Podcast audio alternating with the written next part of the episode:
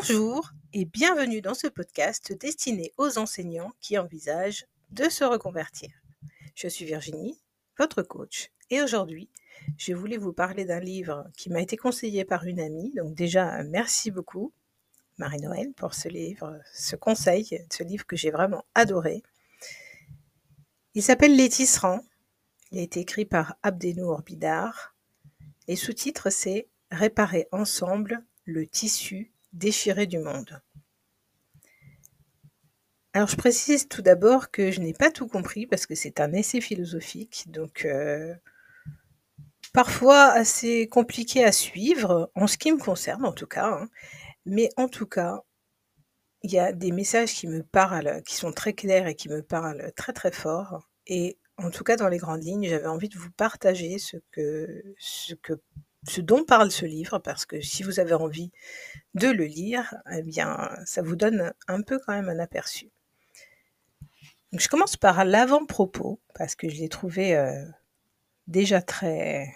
Ça met bien dans l'ambiance. Nos grands médias sous-estiment le phénomène. Nos politiques n'en ont cure. Notre système économique injuste, fondé sur le profit, n'en a pas encore compris la menace pour lui.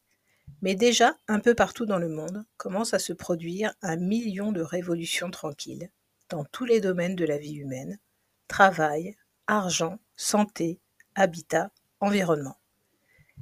J'appelle tisserand les auteurs, les acteurs pardon, de ces révolutions. Leur objectif commun, en effet, est très simple, réparer ensemble le tissu déchiré du monde. Et ce qu'il appelle le tissu déchiré du monde, c'est bien sûr effectivement tout ce qui euh, est généré par euh, de la concurrence, euh, de l'incitation au conflit, des extrémismes de tout genre. Et, justement, c'est pour ça que ça m'a beaucoup parlé parce que ben, parle de du triple lien.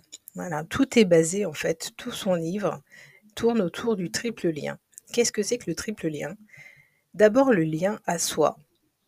Donc le lien à soi, c'est euh, des temps de méditation, des temps d'introspection, de dev perso, pour justement euh, grandir soi-même, euh, s'apporter ce, dont on a besoin, prendre soin de soi en fait, pour être bien et pouvoir ensuite apporter du lien aux autres, donc pouvoir prendre soin des autres. Donc ce qu'il appelle le lien aux autres, bien sûr, ça va être l'empathie, la tolérance, les engagements sociétaux, la solidarité, le partage.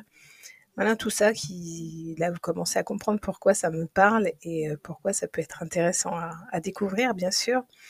Et le troisième lien, c'est le lien à la nature. Donc l'engagement ou la réflexion écologique, le respect du vivant, l'émerveillement et la spiritualité. La spiritualité, on peut le placer soit dans le lien à soi, soit dans le lien à, la nature. Et euh, vraiment, ce que j'ai adoré dans ce livre, c'est que justement, euh, par exemple, en parlant de spiritualité, il n'exclut aucune religion. Justement, c'est euh, au contraire s'intéresser à tout ce que les religions ont de commun en s'affranchissant des dogmes. Donc, pour ça qu'il parle des extrémismes comme étant une des causes de, la déchirure, euh, la grande déchirure. Par contre, voilà, tout ce qui est euh, spiritualité, c'est ce qui rassemble les personnes. Toutes les religions ont des choses en commun, avec euh, y compris des gens qui ne sont pas croyants. Et ce que certains trouvent dans la religion, d'autres le trouvent ailleurs. Et en tout cas, c'est des choses qui peuvent nous réunir au lieu de chercher à nous diviser. Donc ça, c'est vraiment la notion de triple lien, je l'ai vraiment trouvée euh, excellente et bien, euh, bien trouvée. Donc, ben, je voulais un autre extrait, justement, quand il parle de, de la graine d'être. Ça, j'ai beaucoup aimé aussi. Chacun porte en lui la graine d'être, un arbre-monde unique. Chacun de nous est une singularité. Chacun de nous a la responsabilité de la découvrir, notamment en trouvant les types de liens qui la cultivent. C'est en trouvant ces liens qui me libèrent que je me trouve. Et bien entendu, le lien à soi peut être trouvé dans le lien à autrui, ainsi que dans le lien à la nature. Chacun des trois fils du triple lien reconduit aux deux autres. Par exemple, Christophe André parle de la méditation de compassion des bouddhistes. exercice grâce auquel l'âme apprend à modifier son intention et sa perception d'autrui vers plus d'empathie. Cette pratique offre ainsi l'occasion de développer simultanément le lien à soi et le lien à l'autre. Mais attention, aux voies toutes tracées et aux professeurs de pratique spirituelle qui recommencent à pulluler aujourd'hui. Il n'y a pas de technique ni de recette qu'il suffirait d'appliquer pour cultiver sa vie reliée. Comme le dit ironiquement le Tao, la voix qui est une voix n'est pas la voix. On regarde, on ne voit pas la voix. Son nom se prononce le manque. On écoute, on n'entend pas la voix. Son nom se prononce le subtil. On cherche, on ne touche pas la voix. Son nom se prononce le vide. À chacun de trouver sa propre façon de nouer les trois fils du triple lien.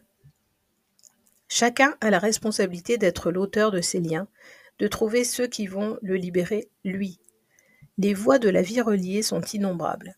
Il y en a autant que d'êtres humains, de singularité humaine. C'est pourquoi la vie tisserande échappe à toute dogmatique, à tout système et esprit de système.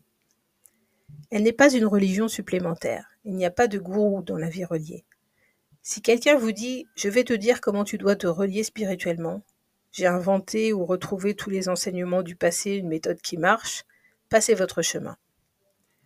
Cette proposition même indique en effet qu'il n'a pas compris grand-chose à la spiritualité du lien. Chaque tisserand est en même temps associé à tous les autres et souverainement libre.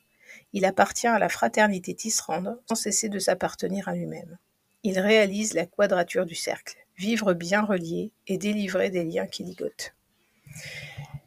Très fort, n'est-ce pas? Alors c'est, qu'un extrait, hein, et donc vous comprenez peut-être maintenant pourquoi je vous dis que des fois c'est un peu compliqué de suivre. Euh, pas au niveau des idées, au niveau de la structure.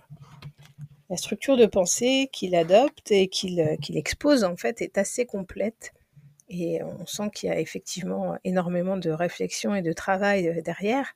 Donc c'est pas toujours évident de le suivre. Mais euh, du coup, euh, je, suis très contente d'avoir acquis ce livre parce que je sais que je le relirai, pas tout de suite, parce que c'est des choses qui se digèrent, c'est clair. Mais en tout cas, très très intéressant cette idée de, de tisserand qui, euh, qui sont éparpillés dans le monde et qui ne se connaissent pas forcément, qui ne sont pas forcément reliés entre eux. Mais euh, moi, je trouve qu'on se reconnaît quand on se, quand on se rencontre. Donc, euh, c'est ça qui est intéressant. En conclusion, il fait quatre propositions pour relier les tisserands et intensifier les effets donc euh, qui sont vraiment euh, de, cultiver ce lien, euh, de le rendre accessible au maximum et, et de voilà de, continuer à nourrir les liens à la nature, aux autres et à soi. donc voilà, ce livre m'a vraiment vraiment beaucoup beaucoup parlé et, pour terminer, il parle de demain une école tisserande. Et là, pareil, hein, je, vous lis un extrait parce que je ne pouvais pas euh, ne pas faire figurer ces extraits dans, dans ce podcast destiné aux enseignants. Pourquoi va-t-on à l'école? Que doit-elle apprendre à nos enfants? Lire, écrire, compter, savoir respecter autrui? Penser par soi-même? Devenir un bon citoyen? Trouver plus tard une place dans la société? Échapper à un destin de pauvreté? Oui, tout cela. Mais encore, qu'est-ce qui relie toutes ces finalités et les fonde? Le prince des humanistes de la Renaissance, Erasme de Rotterdam, écrivait On ne naît pas humain, on le devient. Grandir en humanité, cultiver l'humain dans l'homme, n'est-ce pas là le rôle majeur de l'école et de toute éducation, de tout apprentissage et de toute initiation? Chacun des objectifs de l'école que j'ai cités tend vers ce but et y contribue. Aucun, cependant, ne l'explicite assez clairement. L'école a-t-elle donc une conscience assez claire d'elle-même, de sa fonction propre dans la société? Une école tisserande est d'abord une école bien reliée à son objectif ultime, c'est-à-dire une école qui sait pourquoi elle fait tout ce qu'elle fait ce qui articule et oriente toutes les activités qu'elle propose aux élèves. Or, souvent, l'école est éclatée entre la multitude de ses tâches, de ses disciplines, de ses missions. Elle a ainsi un effort permanent à faire pour ne pas oublier l'essentiel, pour se ressouvenir d'elle-même. Tout ce qu'elle fait, elle le fait au nom et en vue d'une certaine idée de l'humain. Elle œuvre à la mise en culture de l'humanité de chaque enfant et adolescent qui lui est confié. Confié à la même racine que confiance. L'école mérite la confiance des élèves, de leurs parents, de la société, lorsqu'elle relie bien chaque enfant et adolescent à son humanité. Pour que l'élève s'élève vers son humanité, encore faut-il savoir en quoi celle-ci consiste. Qu'est-ce qui nous fait être humains Ce n'est pas seulement l'appartenance biologique à l'espèce. Pour bien remplir sa fonction, l'école doit former ses acteurs, les professeurs, les directeurs, tous ceux qui œuvrent dans son enceinte, à réfléchir sur l'humain dans l'homme. Qu'est-ce que l'homme? Qui sommes-nous? L'être humain partage une caractéristique avec tous les autres êtres vivants. Nous tous, les vivants, humains, animaux, végétaux, sommes des êtres de lien. Aucun de nous ne peut vivre hors d'un écosystème de relations. Je ne suis rien tout seul. Je ne peux devenir humain qu'à condition d'être pris en charge, en sortant du ventre de ma mère, par son amour, par une famille, une éducation, une société, une culture. Faute de quoi, je n'apprendrai rien de ce qui me fait humain.